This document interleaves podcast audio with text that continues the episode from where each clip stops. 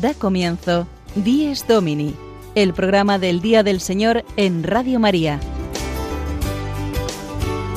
Un espacio dirigido por el Padre Mario Ortega. Un tiempo para compartir la alegría del discípulo de Cristo que celebra la resurrección de su Señor.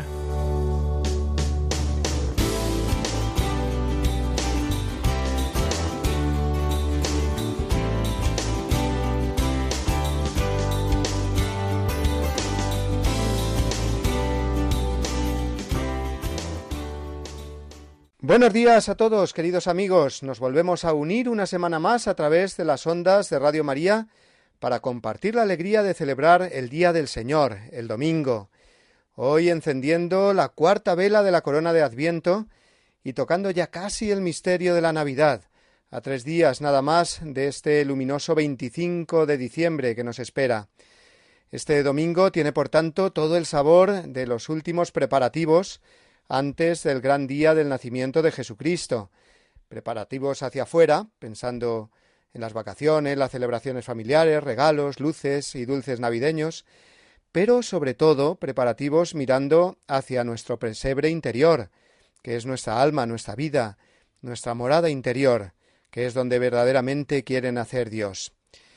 Y nuestros ojos se posan estos días en tantos belenes, que nos trasladan con la imaginación, iluminada por la fe, al lugar donde nació Jesús, Belén de Judá, la ciudad en la que Dios cumplió sus promesas y el Mesías vino al mundo. Por eso vamos a hablar hoy del camino que lleva a Belén, desde Nazaret, de ese viaje que emprendieron José y María los días inmediatamente previos al nacimiento de Jesús. Y para hablar de estos lugares y de estos esposos, nos va a acompañar hoy un matrimonio que ha estado recientemente allí, en Tierra Santa, y han vivido en primera persona esta experiencia de recorrer este mismo camino, de Nazaret a Belén. Pedro, Mora y Rosa Huerta, buenos días y bienvenidos a nuestro programa. Buenos días.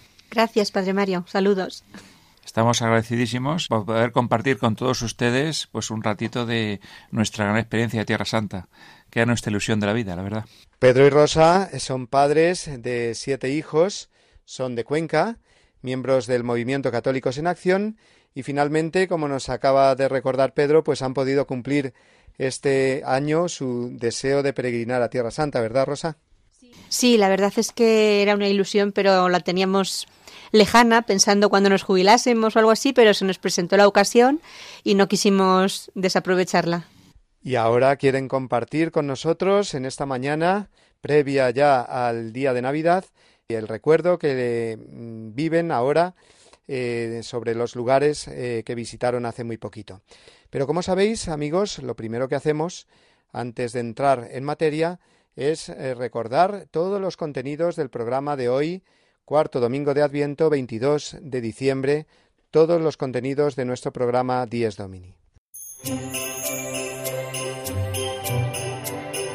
Comenzaremos eh, con el Evangelio de la liturgia de hoy, del cuarto domingo de Adviento, que nos presenta a San José y la revelación que Dios le hace del misterio de la Encarnación, para que pueda cumplir su misión de Padre adoptivo de Jesús. Igualmente escucharemos las palabras del Papa dirigidas en la última audiencia general el pasado miércoles, hablando del significado del Belén. No nos faltará tampoco la anécdota semanal desde su parroquia del padre Julio Rodrigo, como tampoco la reflexión musical del padre Gonzalo Mazarrasa.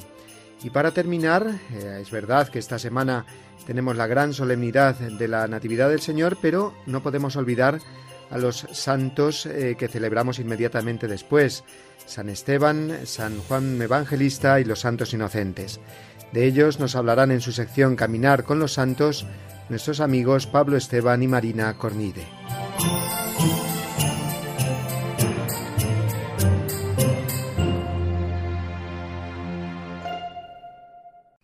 Evangelio según San Mateo, capítulo 1, versículos del 18 al 24.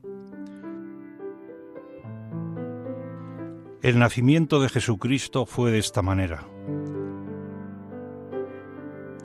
María, su madre, estaba desposada con José, y antes de vivir juntos, resultó que ella esperaba un hijo por obra del Espíritu Santo. José, su esposo, que era justo y no quería denunciarla, decidió repudiarla en secreto. Pero apenas había tomado esta resolución, se le apareció en sueños un ángel del Señor que le dijo, José, hijo de David, no tengas reparo en llevarte a María, tu mujer, porque la criatura que hay en ella viene del Espíritu Santo. Dará a luz un hijo, y tú le pondrás por nombre Jesús, porque él salvará a su pueblo de los pecados. Todo esto sucedió para que se cumpliese lo que había dicho el Señor por el profeta. Mirad, la Virgen concebirá y dará a luz un hijo, y le pondrá por nombre Emmanuel, que significa Dios con nosotros. Cuando José se despertó, hizo lo que le había mandado el ángel del Señor y se llevó a casa a su mujer.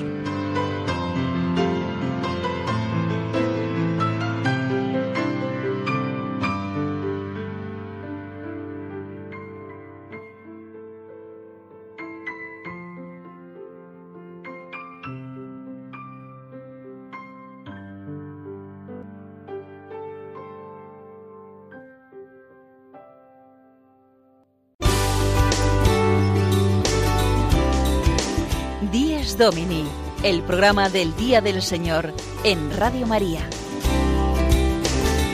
Un tiempo para compartir la alegría del discípulo de Cristo que celebra la resurrección de su Señor.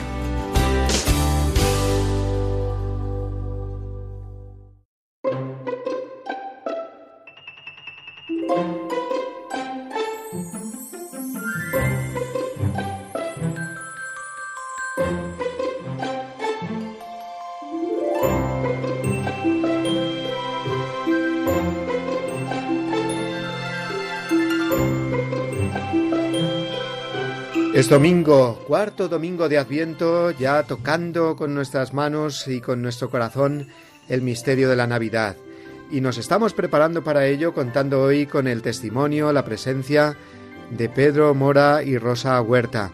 Qué emoción, ¿verdad, Pedro y Rosa, de pisar los mismos lugares donde el Verbo de Dios se hizo hombre, ¿verdad? Pues sí, la verdad es que fue un don de Dios poder visitar esos lugares que tantas veces habíamos imaginado anteriormente, eh, cuántas meditaciones nos han hablado, composición del lugar de la arcena, y por fin solamente pensar que todas estas cosas tan maravillosas ocurrieron aquí, pues se te ponen los pelos de punta, es verdad. Y también decir que, porque mucha gente nos ha preguntado, bueno, ¿y qué visteis ahí?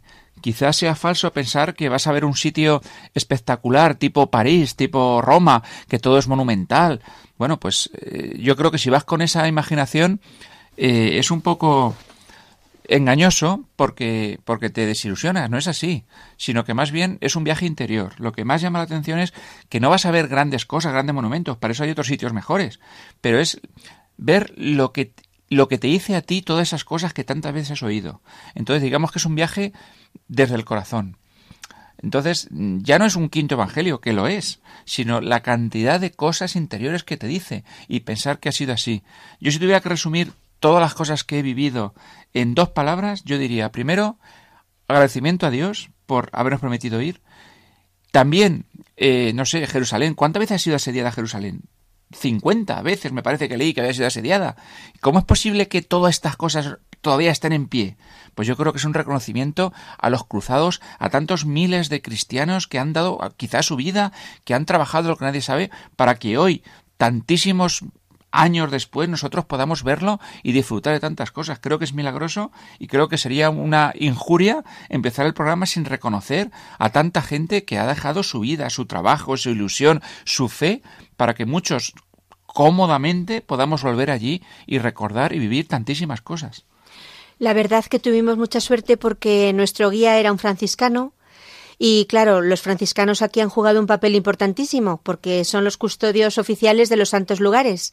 Y, viviéndolo con él, pues nos hacía ver mm, lo que han tenido que pasar para conseguir las licencias o lo que haya hecho falta y el agradecimiento que tenemos que tenerles porque es es un clima precioso para pensar simplemente pues que ese mismo aire es el que respiraba Jesús, esos mismos paisajes, el desierto, las montañas, es que ya se queda para siempre en tu memoria y ya, por ejemplo, cuando rezamos el rosario, ya no te imaginas lo que te imaginabas antes, ya te imaginas la realidad.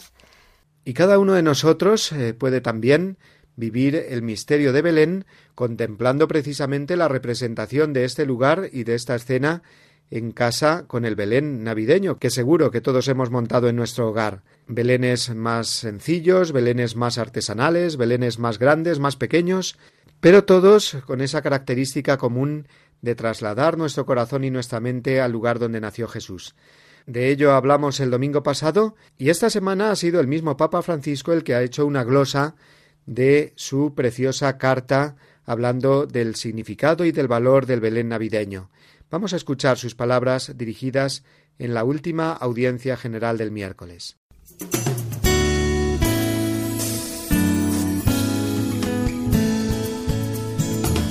Iglesia desde Roma.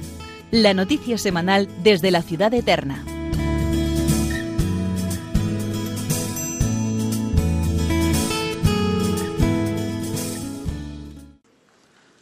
Queridos hermanos y hermanas, dentro de una semana celebraremos la Navidad y nos podemos preguntar cómo nos estamos preparando para el nacimiento de Jesús. Un modo sencillo es hacer el Belén. Recientemente fui a Grello, donde San Francisco hizo el primer pesebre, y por esa ocasión escribí una carta para recordar el significado de esta tradición. El pesebre es un evangelio vivo, no, no lo olvidemos, que nos recuerda que Dios ha hecho hombre es bonito detenerse delante del nacimiento y confiar al Señor las personas, las situaciones, las preocupaciones que llevamos dentro. El Belén es además un evangelio doméstico. Pesebre es donde comen los animales y Belén significa casa del pan. Pesebre y casa del pan, estas dos palabras nos evocan que Jesús es el alimento, para nuestra existencia. Es el pan de vida. El nacimiento es también una invitación a la contemplación. Nos recuerda la importancia de detenerse. Ante una sociedad frenética, el Belén nos hace dirigir nuestra mirada a Dios, que es pobre de cosas, pero rico de amor. Nos invita a invertir en lo importante, no en la cantidad de bienes, sino en la calidad de los afectos.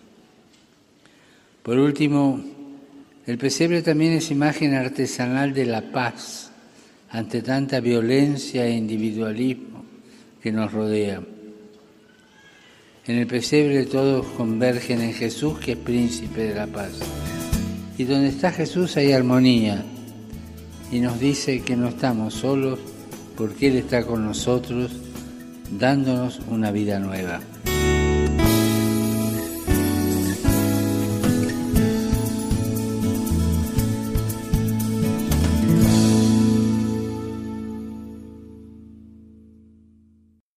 Estás en compañía de Radio María, tu radio amiga, la emisora de la Virgen María, que durante las 24 horas de cada día los siete días de la semana, los 365 días del año, te acompaña y te lleva a Jesús por medio de María.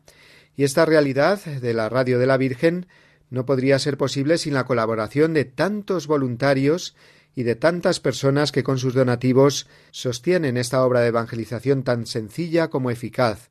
Por eso cada año realizamos la campaña de Adviento y de Navidad, y es precisamente ahora nuestro director, el padre Luis Fernando de Prada, el que nos introduce la campaña de este año.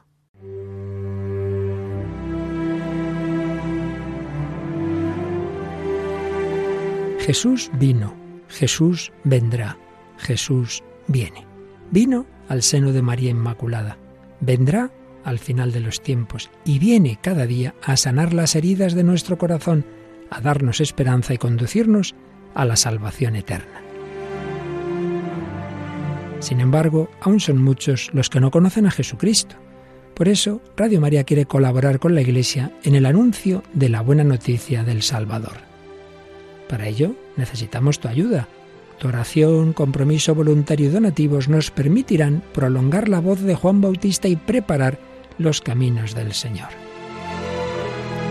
Puedes informarte de cómo colaborar llamando al 91 822 8010 o entrando en nuestra página web radiomaria.es. Radio María, la fuerza de la esperanza.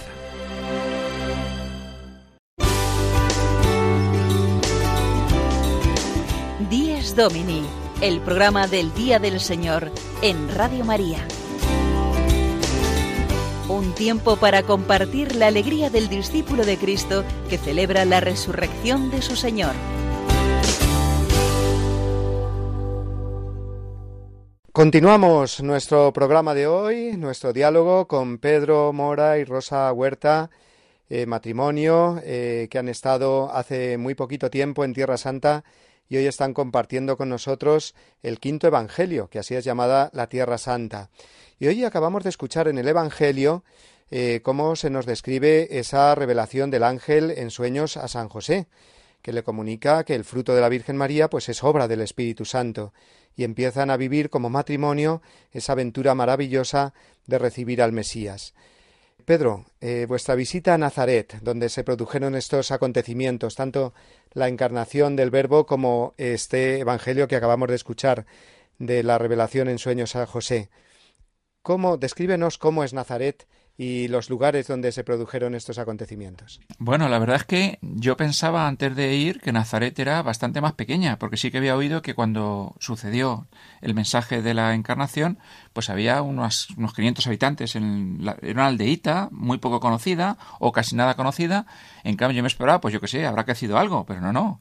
Era una ciudad enorme, 80, 90 mil habitantes, entonces yo precisamente no me la esperaba así. Sí que me encuadraba muchísimo y porque está entre dos cerros grandes, entonces cuando vuelve Jesús ya adulto y dice la escena esa de la sinagoga que iba a ser precipitado por un barranco, ahí sí que me lo imaginé claramente porque se vio muy claramente los barrancos de la ciudad y me llamó la atención que la sinagoga, si es la que visitamos, las ruinas que se quedan, me pareció muy pequeñita, pero claro, dices, claro, si es que eran 500 habitantes, no podía ser muy grande. Entonces sí que te lo imaginas así. Y claro, eh, te metes clarísimamente en la acción. Entonces vamos a dejar a Rosa que nos cuente un poquito cómo era la escena de cómo era la basílica y cómo era el taller. A mí, a la verdad que antes de entrar a la basílica ya me había cautivado el, momento, porque en la esplanada donde está la, basílica eh, hay una virgen así de tamaño mm, bastante natural, de estatura, con las manos abiertas. Y me dio la sensación que la Virgen, como para ellos ya están en la eternidad, pues no hay tiempo que corra y es como si la Virgen siguiera diciendo, he aquí la esclava del Señor. Y al mismo tiempo, las manos que digo que, que están así abiertas, pues están al alcance de los peregrinos. Y, por ejemplo, nosotros tenemos alguna foto también con nuestra hija mayor, que no hemos nombrado, pero que también vino, y pues le puedes dar la mano a la Virgen, como diciendo, ayúdanos a caminar. Y luego detrás tiene un panel precioso que es así como madera, pero que va mm, continuamente emanando agua. Y dentro de ese panel hay eh, un círculo que simula, me imagino, la perfección. Dentro están las letras en griego de Cristo y están en rojo, que también a mí me, nada más que lo vi, mm, yo pensé, esto es la sangre de Cristo, derramada continuamente junto con el agua del costado, el agua viva, y la Virgen delante la, la, la primera protagonista, porque si no llegase por ella, lo otro no puede venir. Y eso ya fue antes de entrar a la, a la basílica. Mm, después, cuando entramos, pues eh, tuvimos la misa en, en, la parte de arriba, por decirlo de alguna manera, que es mm, una basílica muy bonita, aun siendo moderna, tiene unos iconos preciosos. También está allí representado pues eh, la Santísima Trinidad, el Padre, Hijo y el Espíritu Santo, pero también le dan mucho protagonismo a la Santísima Virgen, porque está Jesús en el centro con el Padre, pero Jesús tiene la mano casi tocando a la Virgen, que está muy mm, resaltada y también con su corona de espinas, pues simulando que la Virgen es la Madre y la Reina. Y luego ya pues está la iglesia, representada también en, el centro en el centro del altar. Y luego ya bajamos a lo que fue mm, la Anunciación, que también me encantó, porque es sencillo, sencillo y muy bonito tuvimos el privilegio de rezar el ángelus exactamente en el lugar donde eh, María escuchó el mensaje del ángel. Entonces, claro, fue muy emocionante. La letra la pone así. El Hijo de Dios aquí, el aquí quizá hay que subrayarlo, se hizo hombre. Y muy cerquita, ¿verdad? A pocos metros, la casa de José. Sí. El taller de José, ¿verdad? Así es. Esta era una de las alegrías que íbamos a llevar porque digamos que estaba con letras pequeñas en el programa. Podríamos decir que casi todo lo de José está siempre con letras pequeñas, porque estando María, estando Jesús, parece que, que se esconde siempre. Y así era, y así fue, pero gracias a Dios pudimos, tuvimos unos minutos para poderlo visitar. Eh, las ruinas que quedan son muy poquitas, pero como todo lo que pasa en Tierra Santa está claramente definido por la tradición, por los recuerdos de tanta gente, por los mosaicos que han quedado, por las señales. Eh, una casa, pues eso, lo que quedaba ahí, se supone que era el lugar donde José trabajaba y donde una vez que recogió a María, pues vivieron ambos con Jesús en medio, como siempre. Entonces, claro, esto, contarlo, digamos que muy facilito, pero es más hermoso vivirlo, como todo lo de la fe, y los cuadros que pintaron en la casa, convertida en iglesia, pues nos ayudan a recordar los principales momentos que ahí se vivió, que eran trabajo, oración y familia. Quizás sea el mensaje que más nos cuadra a todos en la Navidad. Nosotros, la verdad, mm, es algo muy personal, pero también en esta casa de Nazaret, pues agradecimos a Dios porque un hijo nuestro, el sexto, que con tan solo 13 años, eh, nos dijo unos poquitos días antes que quería entrar en el seminario menor. Y entonces allí Jesús, de la mano de su papá José, patrón de las vocaciones, pues la verdad que fue muy emocionante. Bendito sea Dios que vuestro hijo respondió o responde a esa llamada del Señor que la pudisteis revivir eh, en este lugar. Claro que sí en este lugar en el que, como hemos escuchado en el Evangelio, San José recibió también ese mensaje del ángel, ¿no?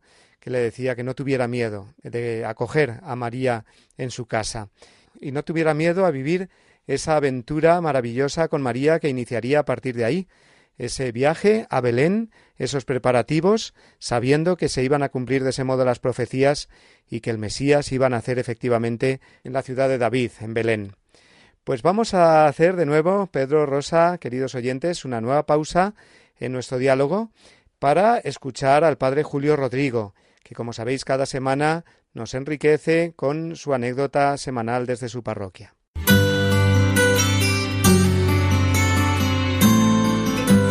El domingo desde mi parroquia.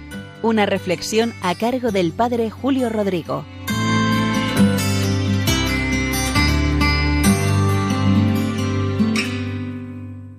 Buenos días a todos y feliz domingo, ya con sabor casi navideño ante la inminencia de la celebración del nacimiento del Señor.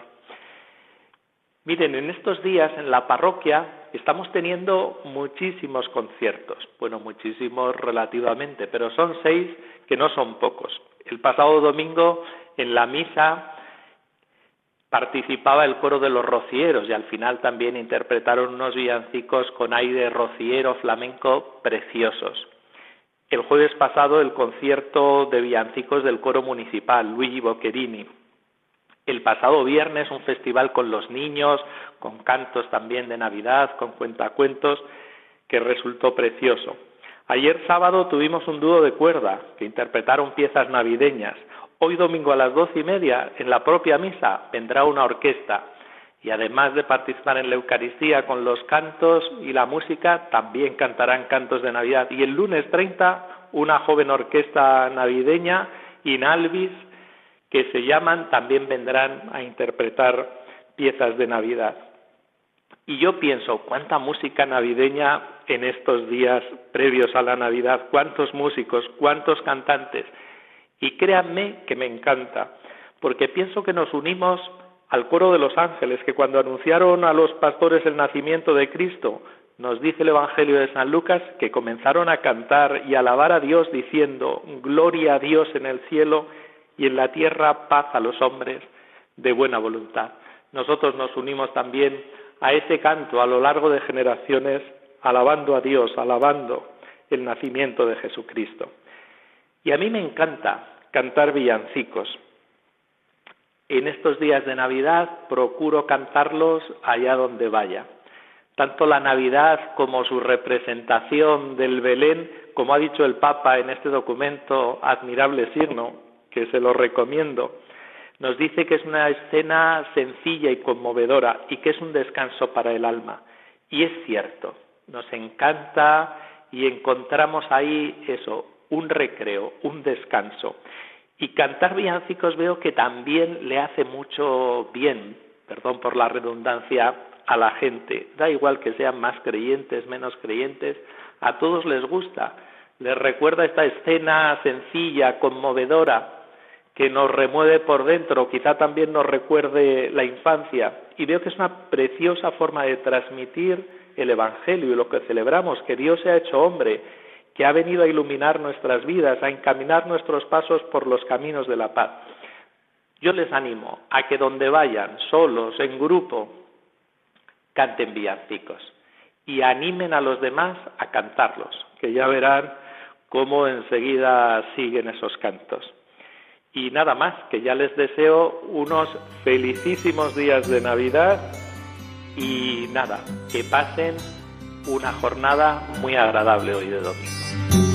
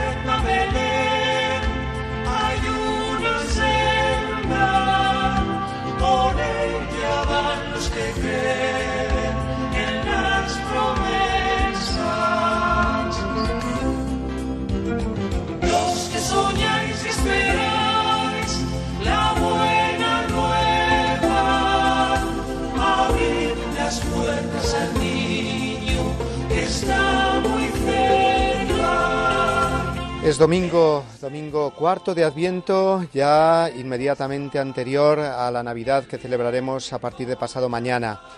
Y estamos hablando con Pedro y con Rosa, matrimonio de Cuenca del Movimiento Católico de Nación, que han estado recientemente en Tierra Santa y nos están contando su experiencia, sobre todo lo vivido en las ciudades de Nazaret y de Belén, porque llegamos ahora a hablar de Belén, Pedro, ¿Y qué es lo que uno se encuentra allí, en la eh, ciudad que está pues muy cerquita de Jerusalén, ¿verdad? A donde llegaron José y María la noche en que nació el Señor. Bueno, pues esta nos encontramos en Belén, que es una de las grandes basílicas que no han sido destrozadas un montón de veces como otras. Entonces, esta la edificó la primera, claro, Constantino directamente, luego Justiniano la arregló y no la destrozaron. Me parece conveniente contar un detallito para la gente que no haya ido, que no la conozca, que es muy ilustrativo. En el, en el frontón de la iglesia enorme, es una, es una iglesia enorme, basílica de cinco naves, en la entrada principal resulta que había dibujado los Reyes Magos y estaban dibujados con caracteres persas. Y es curioso que gracias a eso, cuando entra el rey persa eh, Cosroes en el siglo VI, destroza todas las basílicas que pilla menos esta. ¿Por qué?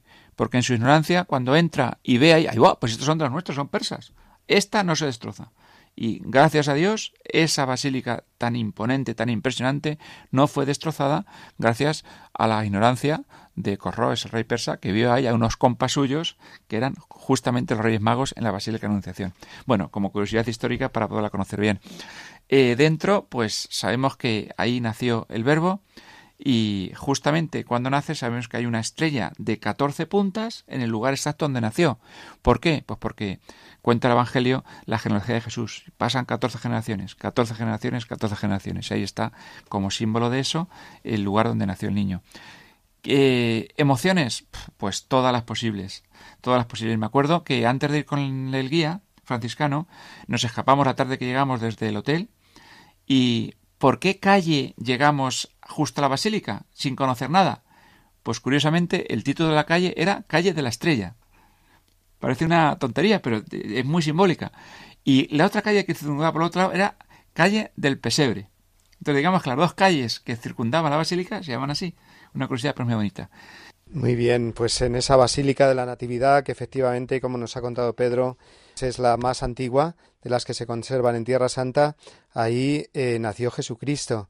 Lo sabemos bien, que ahí estaba la gruta de Belén y muy cerca también está el conocido como Campo de los Pastores, también un lugar muy entrañable eh, en donde la tradición dice que ahí fue el anuncio del ángel a los pastores de que había nacido el Mesías, ¿verdad? Sí, se llama Bethseur y está a, yo creo, tres kilómetros escasos del lugar justo donde fue donde fue el nacimiento de Jesús y te imaginas perfectamente eh, la jugada. Justamente de noche, eh, incluso tuvimos la misa justo en la cueva donde se cree que guardaban los pastores, que está convertida en basílica. Nuestros cristianos canadienses fueron los que edificaron ahí una iglesia donde se guarda, pues eso, ves, es curioso porque hay tres cuadros muy bien logrados, donde se va viendo por las caras de los pastores cómo va cambiando la jugada y cómo del asombro a la alegría una vez encontrándose con el niño. Nos dijeron los franciscanos que todas las noches en Navidad caminaban desde el campo de los pastores hasta la basílica, una procesión cristiana, eh, para recordar semejante cosa. Y le pregunté, ¿pero aquí nieva o no nieva? Me dijo, sí, nieva, nieva, nieva. Hay noches hace tanto frío que nieva, por lo tanto, la nieve es real. Con este recuerdo de Belén, eh, también queremos recordar eh, la primera vez que María hizo este trayecto muy cerca de Belén, ya embarazada de Jesús, justo después de la Anunciación que hemos estado recordando antes, y fue a otra localidad muy cercana a Jerusalén, que es donde vivían eh, Isabel y Zacarías y donde nació San Juan Bautista, el lugar de la, de la visitación, ¿verdad? Sí, sí, fue en Ainkarem, que está bastante cerquita de Belén, y también llama la atención porque conforme vas, no te lo esperas, parece un vergel, muchas palmeras, muchos árboles, y claro, hemos ido a hablar tanto de San Juan Bautista, que fue al desierto, que vestía con cinturón de pelos de camello, que comía langostas, y te imaginas un lugar árido, y justamente lo contrario. O sea, es, un vergel, por lo menos el nacimiento. ¿Y qué hablar de él? Pues que eh, justo en la capilla donde nació eh, se sabe el lugar exacto también y además tiene un sabor español. Somos españoles y nos da alegría. Más todavía cuando estar fuera de España, recordar porque ahí hubo eh, hay cuadros de pintores españoles, lo cual quiere decir que España siempre ha, colaborado con esa capilla. Hay cuadros Rivera, imagino que sean copias, algunos de Velázquez. Y claro, es bonito. Nosotros tuvimos la mala suerte, entre comillas, que estaban arreglándola, estaba llena de andamios, pero sí que podemos ver eh, el lugar exacto donde nació Juan Bautista. Bueno, pues he querido sacar a colación el momento de la eh, visitación para completar los misterios de eh, la encarnación y del nacimiento de Jesús y también porque ahora en la sección fija que viene del programa el padre Gonzalo Mazarrasa en su reflexión musical nos va a presentar precisamente a María visitando a Santa Isabel y viviendo ya ella esa presencia de Jesús en su corazón y llevándolo a los demás.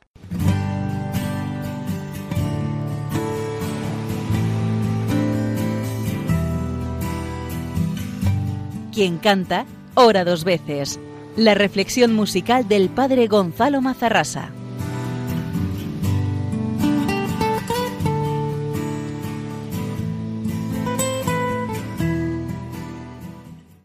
Hace un mes y hace dos os hablé de, de el ladrón crucificado a la derecha que se sintió pecador y por eso pidió a Jesucristo la salvación y Jesucristo se la dio a renglón seguido, hoy estarás conmigo en el paraíso, y un mes antes os hablé de la, del Evangelio del fariseo y del publicano.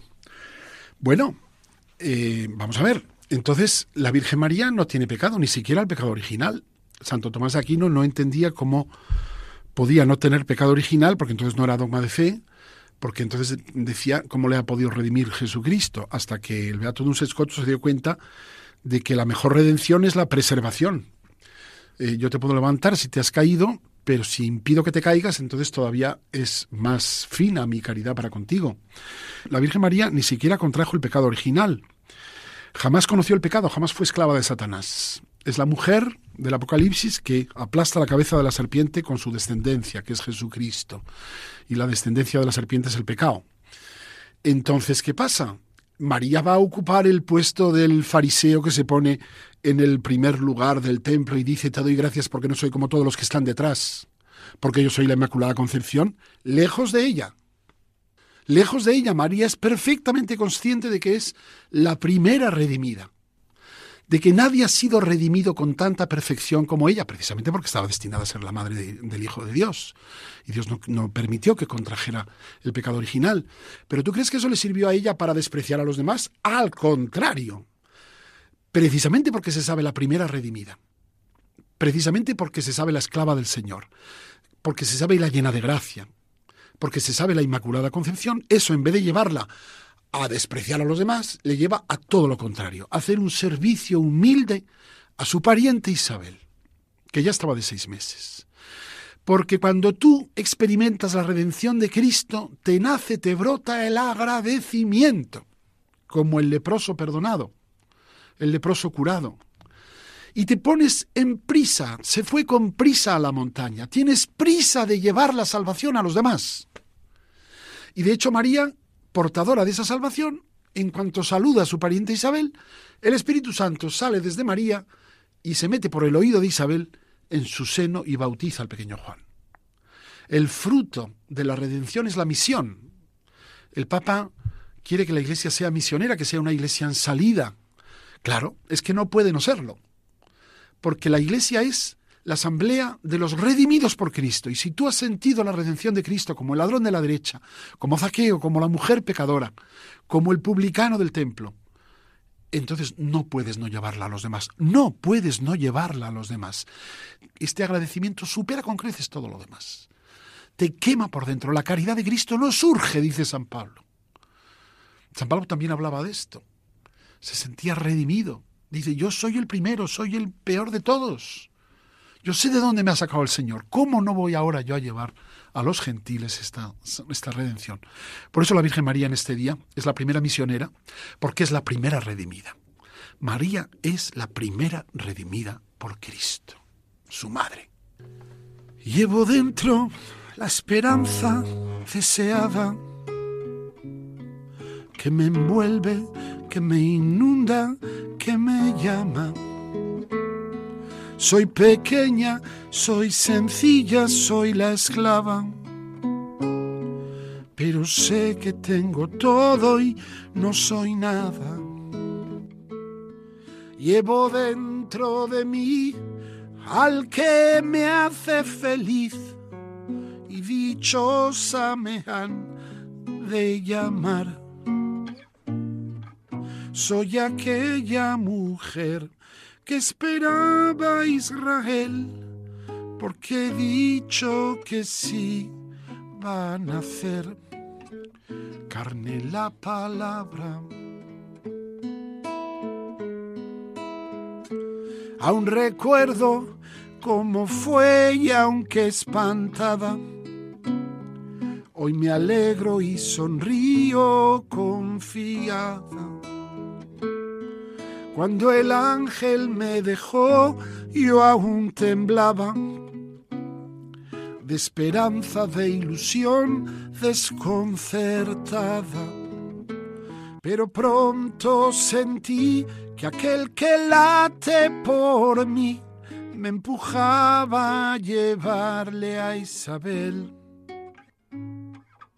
el aliento de Dios con su sombra me cubrió y ahora tengo que irme de aquí a la montaña.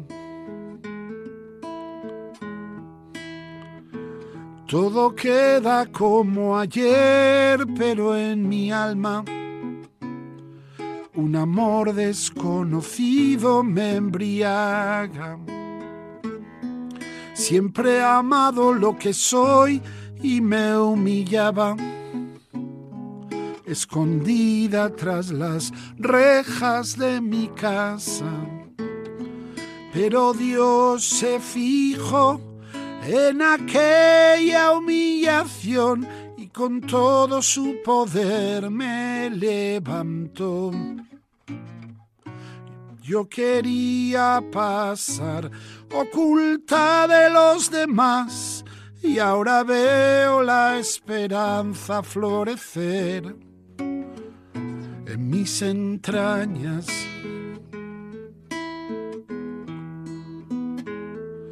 Llevo dentro la esperanza deseada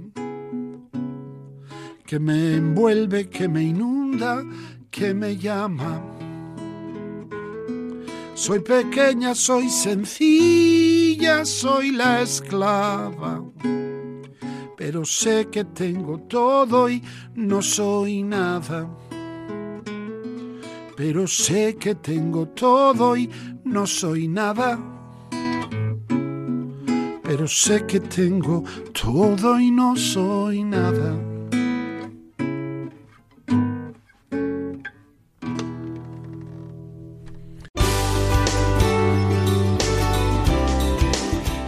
Díez Domini, el programa del Día del Señor en Radio María. Un tiempo para compartir la alegría del discípulo de Cristo que celebra la resurrección de su Señor.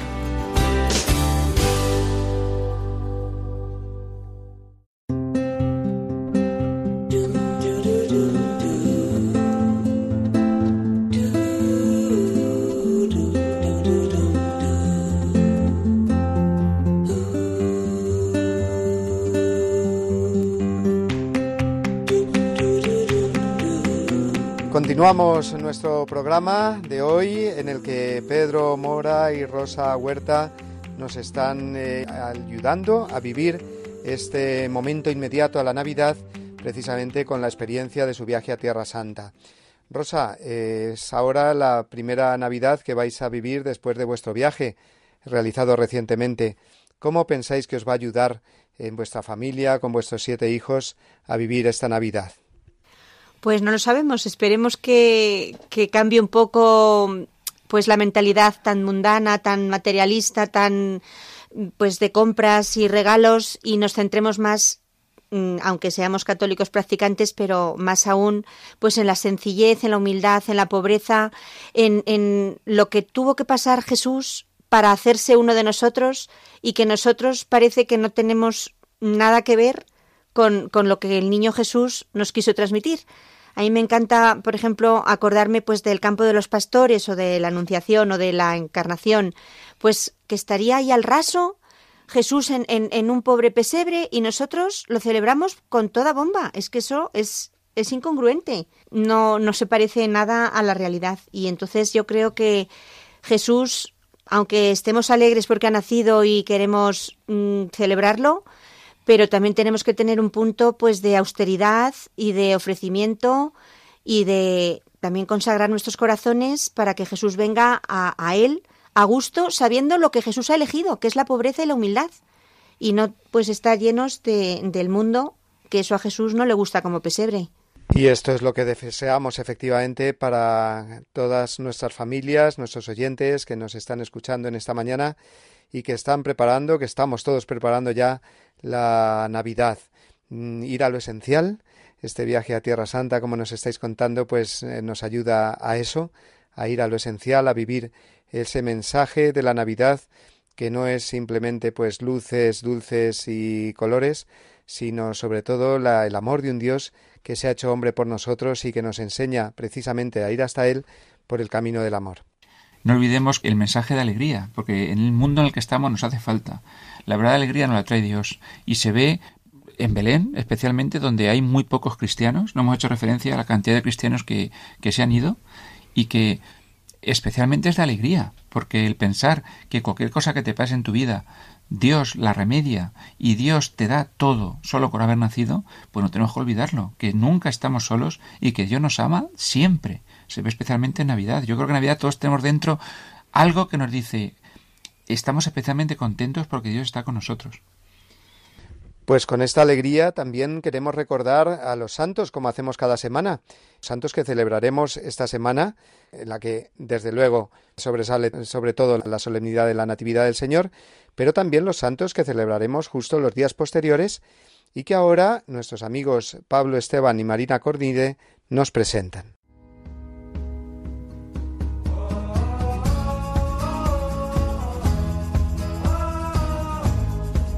Santos en nuestro caminar. Un repaso a los santos que celebraremos esta semana por Pablo Esteban y Marina Cornide.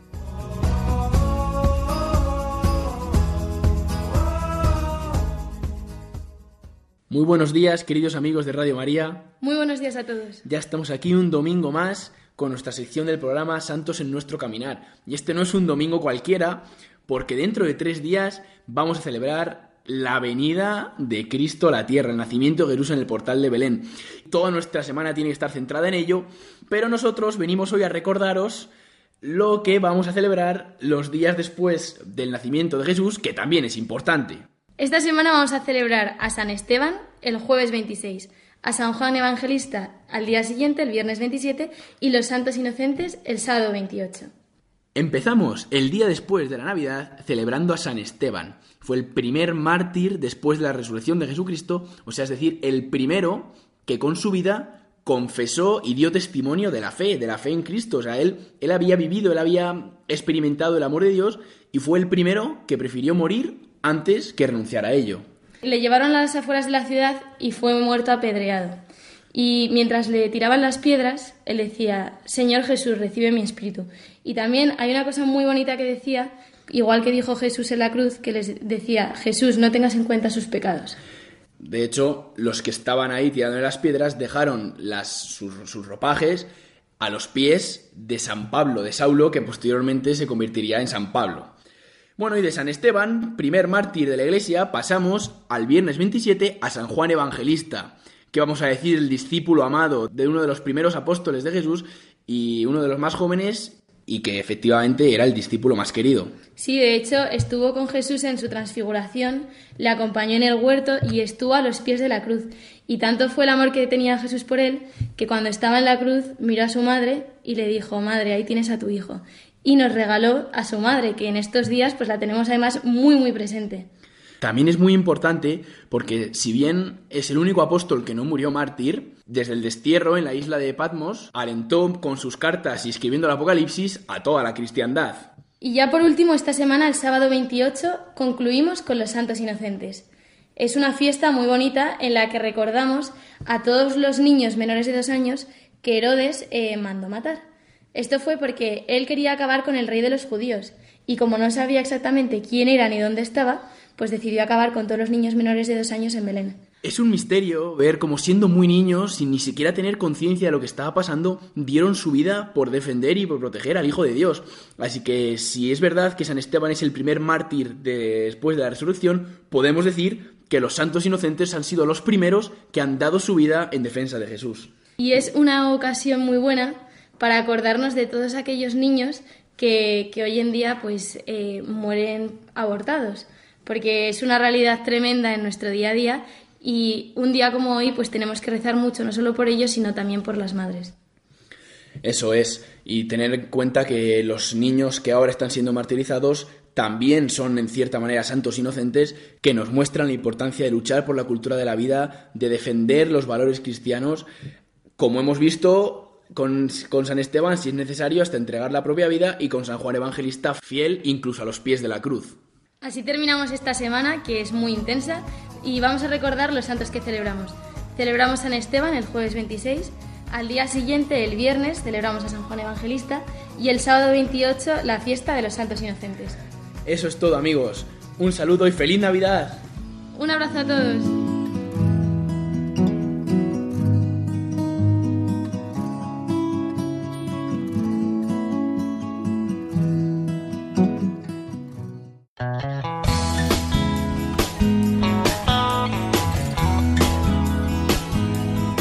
Pues con los santos, como cada semana, vamos llegando ya al final de nuestro programa, van a ser ya las 9 de la mañana y queremos despedirnos de todos vosotros y en primer lugar de Pedro y de Rosa que nos han acompañado hoy y que nos han hablado de su viaje a Tierra Santa y nos han ayudado a situarnos, a hacer esa composición del lugar para vivir mejor el misterio de la Navidad que vamos a celebrar dentro de tres días.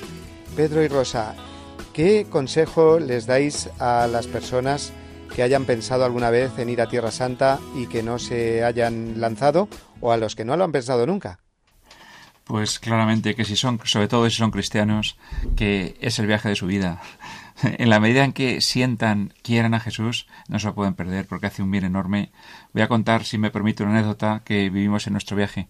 Íbamos gente de toda España y recuerdo un matrimonio pensaban los hijos iban tres adolescentes con sus padres los hijos querían ir a Cancún y el padre dijo no no no ya que lo pago yo vamos a Tierra Santa quería que, hubieran, que hubiesen visto cómo los mismos hijos que al principio deseaban ir al otro lado se, les encantó el viaje de tal forma que cómo rezaban, con qué unción, cómo disfrutaron y al final gracias al padre pues estoy seguro que la familia pasará una vida extraordinaria y el viaje les encantó. O sea que solo animar a todos a que lo hagan. Yo simplemente añadir que la gente que vaya no vaya como un simple viaje de turismo, sino que es un viaje muy espiritual en el que vas a crecer por dentro y, que todo el mundo, pues, mm, ojalá pudiese hacerlo una vez por lo menos. Muy bien, pues ahí nos queda esa recomendación eh, hecha desde el corazón de Pedro Mora y Rosa Huerta, padres de siete hijos que viven en Cuenca y son eh, del movimiento Católicos en Nación y que nos han acompañado esta mañana. Os damos las gracias de verdad, de corazón, por haber estado esta mañana con nosotros. Gracias a, a ti, Padre. Gracias y buenos días. Feliz Navidad. Bueno, pues con estos deseos de que terminemos todos el Adviento de la mejor manera, preparándonos interiormente a ese nacimiento del Señor, queremos desearos, eh, un servidor y todos los que hacemos este programa del Día del Señor, que paséis una muy feliz Navidad, una muy feliz noche santa, que nazca de verdad el Señor en nuestros corazones y que el domingo que viene, cuando nos encontremos de nuevo, que será el día de la Sagrada Familia, pues tengamos todos esa alegría de haber recibido al niño Jesús en nuestro corazón y en nuestra familia. Recibid todos una bendición enorme y hasta la semana que viene, si Dios quiere.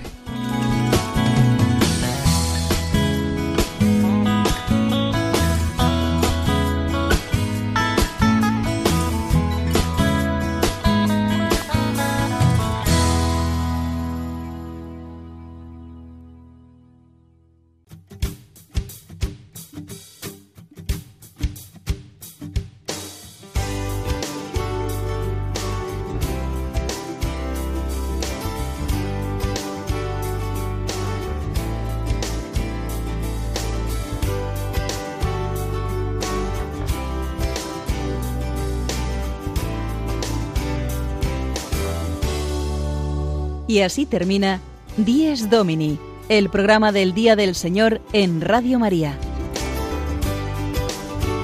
Un espacio dirigido por el Padre Mario Ortega. Un tiempo para compartir la alegría del discípulo de Cristo que celebra la resurrección de su Señor.